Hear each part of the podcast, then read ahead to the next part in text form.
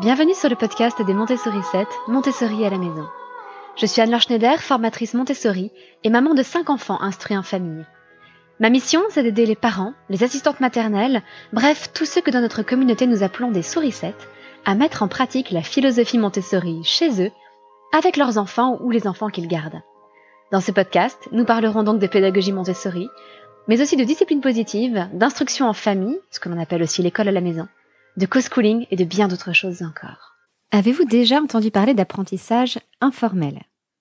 Je vais être franche, ça recouvre en réalité beaucoup de choses, mais je vais essayer aujourd'hui de vous montrer à quoi cela peut ressembler à travers l'exemple de l'une de nos sorties pédagogiques d'il y a quelques années.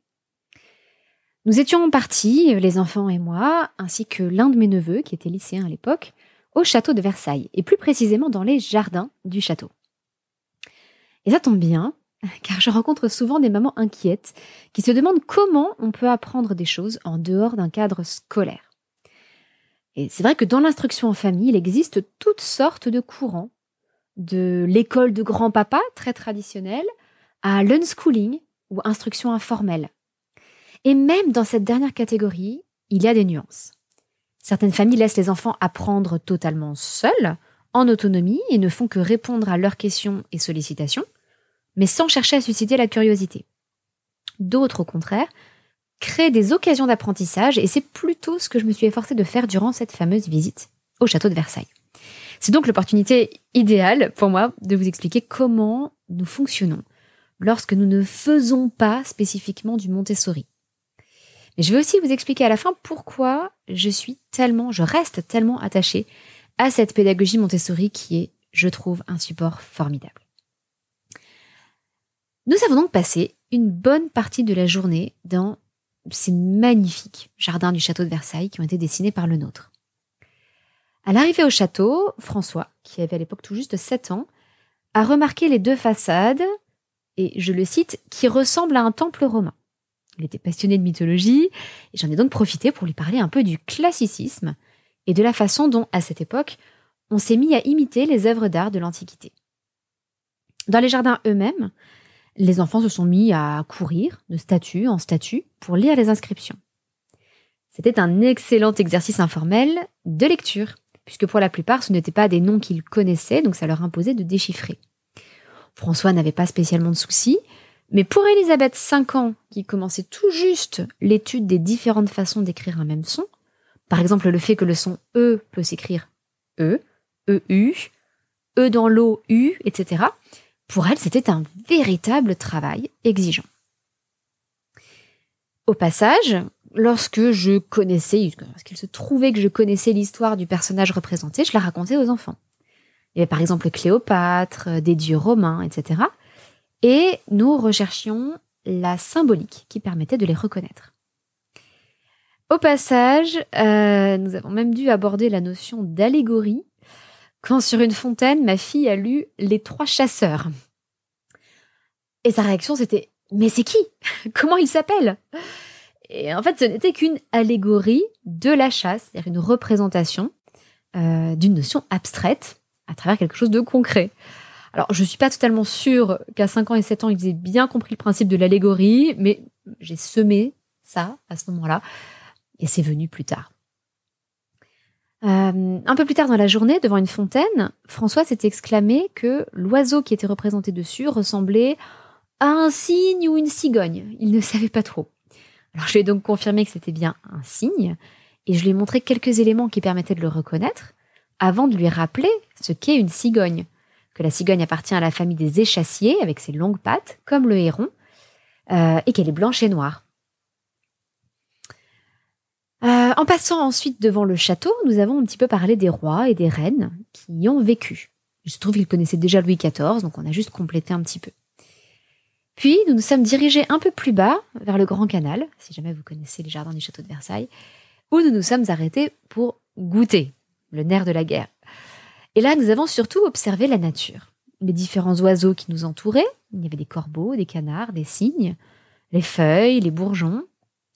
Et oui, même en goûtant, on peut apprendre. Et c'est tout le principe des apprentissages informels.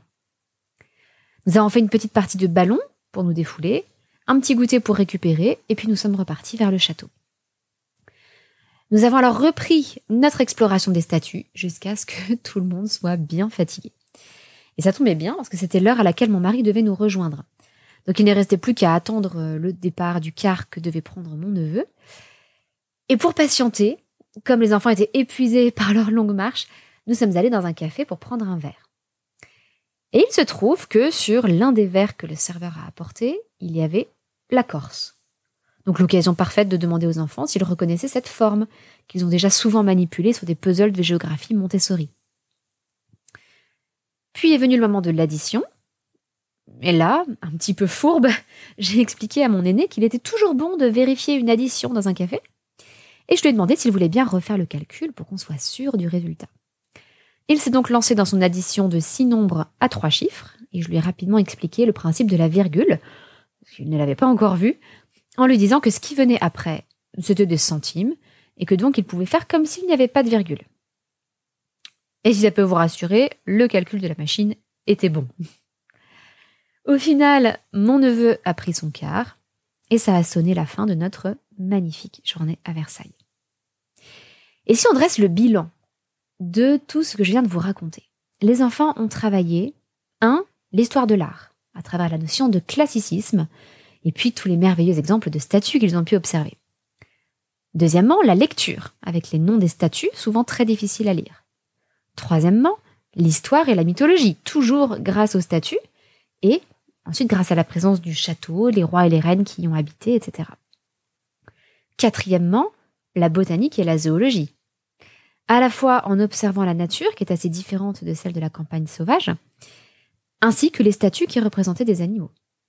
On a reparlé des échassiers, de différents oiseaux, euh, cigognes, cygnes, etc. Cinquièmement, la géographie, du moins la Corse et sa position, son statut par rapport à la France.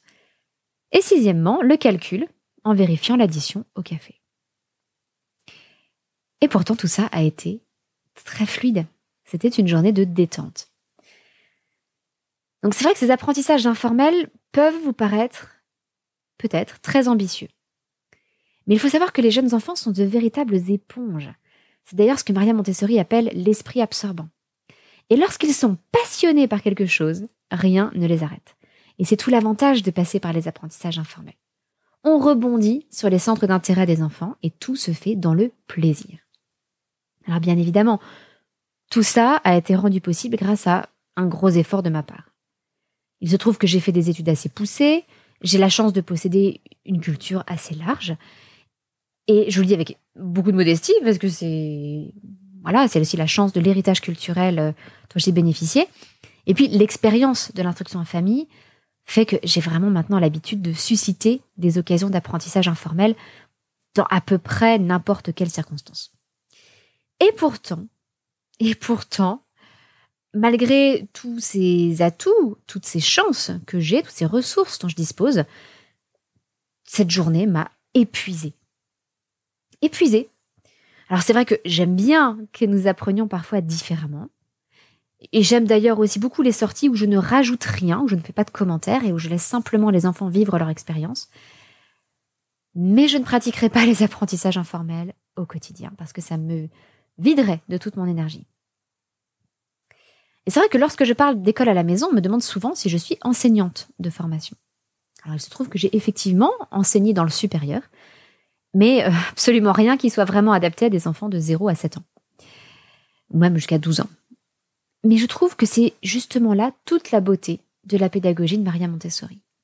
Que l'on ait fait de grandes études, ou que l'on n'ait même pas son brevet, on peut apprendre énormément à son enfant par l'intermédiaire du matériel pédagogique qu'elle a créé scientifiquement. Petit exemple. Vous n'avez peut-être jamais bien compris ce qu'on appelle la formule du binôme. A plus B au cube égale A au cube plus 3 A carré B plus 3 AB carré plus B au cube. Oui, je sais, c'est un peu compliqué, surtout à l'oral dans un podcast.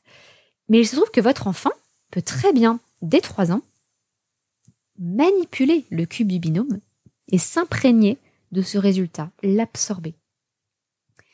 Le cube du binôme, c'est un matériel dans lequel chaque pièce, euh, qui sont des cubes ou des parallélépipèdes, enfin ou des pavés plutôt, chaque pièce correspond à l'un des éléments de cette égalité remarquable de a plus b au cube. Et ça devient encore plus impressionnant avec le cube du trinôme, qui résume, là encore de façon géométrique et concrète, l'égalité, le calcul de a plus b plus c au cube. Allez, je pensais vous l'épargner, mais tant pis, je vais quand même vous dire la formule. Ça fait a au cube plus b au cube plus c au cube plus 3a carré b plus 3ab carré plus 3a carré c plus 3ac carré plus 3b carré c plus 3bc carré plus 6abc. Oui, je vous rassure, j'ai des notes. Hein. non, je ne la connais pas par cœur. Et pourtant, je pourrais la retrouver très facilement. Justement parce que j'ai beaucoup manipulé ce fameux cube du trinôme. Et donc, peut-être que vous ne croirez pas, mais je vous assure qu'à force de manipuler très jeune, hein, vers 3 ans, 3 ans et demi, ce type de puzzle en trois dimensions, eh bien, ces développements mathématiques de a plus b au cube et de a plus b plus c au cube deviennent naturels à l'enfant plus âgé. Et là encore, peu importe que vous n'ayez jamais rien compris aux maths, si vous êtes simplement capable de montrer à l'enfant comment défaire ce cube, en classant les pièces identiques ensemble, et comment ensuite le remonter dans l'ordre, eh bien vous aurez posé les bases de l'algèbre dans son cerveau. En formation, j'ai rencontré par exemple une maman qui n'avait jamais eu le bac elle-même, et dont le fils, qui avait été éduqué à la maison avec la pédagogie Montessori par elle-même, a fait de brillantes études mathématiques. Et il se trouve qu'alors qu'il soutenait sa thèse, il attendait de lui expliquer son sujet de recherche, qui était incroyablement compliqué comme la plupart des sujets de thèse en mathématiques. Et elle s'est sentie complètement dépassée, jusqu'à ce qu'il lui explique que tout ça venait en fait de ce qu'elle lui avait montré à tel moment dans son parcours Montessori. Elle-même n'avait pas vu, pas compris ces notions derrière le matériel. Elle les lui avait présentées d'une façon très mécanique et concrète, mais lui, dont l'intelligence était particulièrement orientée vers le domaine des mathématiques, en avait retiré beaucoup plus. Et ça avait inspiré jusqu'à son sujet de thèse. C'est pour ça que, au-delà du plaisir qu'il y a à partager son savoir avec ses enfants, dans les domaines dans lesquels on se sent à l'aise, je trouve qu'il est bon de pouvoir s'appuyer au quotidien sur une pédagogie qui est moins exigeante que les apprentissages informels envers nous, les parents, moins fatigue, moins exigeante envers nous. Et je trouve que c'est particulièrement reposant, encore une fois pour nous, les parents, de nous concentrer simplement sur les étapes concrètes d'une présentation, sur ce que chaque sens, chacun de nos sens perçoit, les sons, les couleurs, les formes, plutôt que sur l'abstraction que l'enfant percevra petit à petit lui-même à force de s'entraîner. Je trouve qu'il est relaxant de suivre une progression en se concentrant seulement sur les centres d'intérêt et les progrès de l'enfant, plutôt que de sans arrêt chercher dans l'environnement immédiat ce qui pourrait être prétexte à une leçon. Pour moi, la pédagogie Montessori est le juste équilibre entre l'éducation formelle et informelle. Elle se concentre sur les besoins et le rythme propre de l'enfant, comme les apprentissages informels, sans plaquer une progression arbitraire, mais elle offre un cadre et une structure rassurante sur laquelle nous pouvons, nous les parents, nous appuyer. D'ailleurs, je trouve qu'il est toujours compliqué de savoir s'il faut faire rentrer les activités Montessori dans le cadre d'une éducation formelle ou des apprentissages informels. Par exemple, lorsqu'on étudie les fleurs dans notre jardin, ce qu'on fait dans la pédagogie Montessori, est-ce formel ou informel? Lorsqu'on apprend à tenir son crayon à travers des exercices de vie pratique, est-ce un apprentissage formel ou informel? Il y a une forme, une structure, un cadre, mais ce n'est pas du tout ce qu'on entend habituellement par un cadre formel, où on pense généralement au cadre habituel de l'école, où l'on est assis derrière un bureau. Bref, le débat est vaste. Euh, je pense qu'il serait compliqué de vouloir absolument classer la pédagogie Montessori entre le formel et l'informel. J'estime que c'est un équilibre entre les deux. Mais j'espère que cet éclairage d'aujourd'hui vous aura permis de mieux comprendre comment nous-mêmes nous profitons de l'IEF pour faire de belles sorties, qui sont prétextes à toutes sortes d'apprentissages informels, tout en ayant une base saine et solide grâce à Maria Montessori. Et d'ailleurs, euh, si vous avez envie de, voir un petit peu plus à quoi peut ressembler notre vie euh, d'IEFR, notre vie en instruction en famille, n'hésitez pas à aller sur notre compte Instagram. Il se trouve que euh, l'une des premières photos de ce compte, c'était la photo du château de Versailles, une photo du château de Versailles qui avait été prise par notre aîné, François, qui s'entraînait depuis peu à la photographie. Alors avec le respect de, quelques règles très simples, hein, nous lui avons demandé de toujours garder la lanière de l'appareil photo autour du cou, il avait interdiction de courir avec l'appareil, de toucher l'objectif. Eh bien, il a appris un peu tout seul, il s'en sortait, et il profitait de chaque occasion pour s'améliorer. Par exemple en prenant pour modèle son petit frère, ou alors un, un champ de bataille avec des soldats en plastique pendant qu'il jouait. Donc voilà, n'hésitez pas à nous suivre sur notre compte Instagram. Le, le compte est atmontessori7, M-O-N-T-E-2-S-O-U-R-I-C-E-2-T-E, comme une sourisette au singulier à la fin. Et euh, voilà, c'est l'endroit idéal pour euh, suivre nos apprentissages, certains formels, certains informels, euh, toujours en tout cas avec l'approche et la pédagogie Montessori. Je vous dis à très bientôt, votre petite sourisette, Anne-Laure.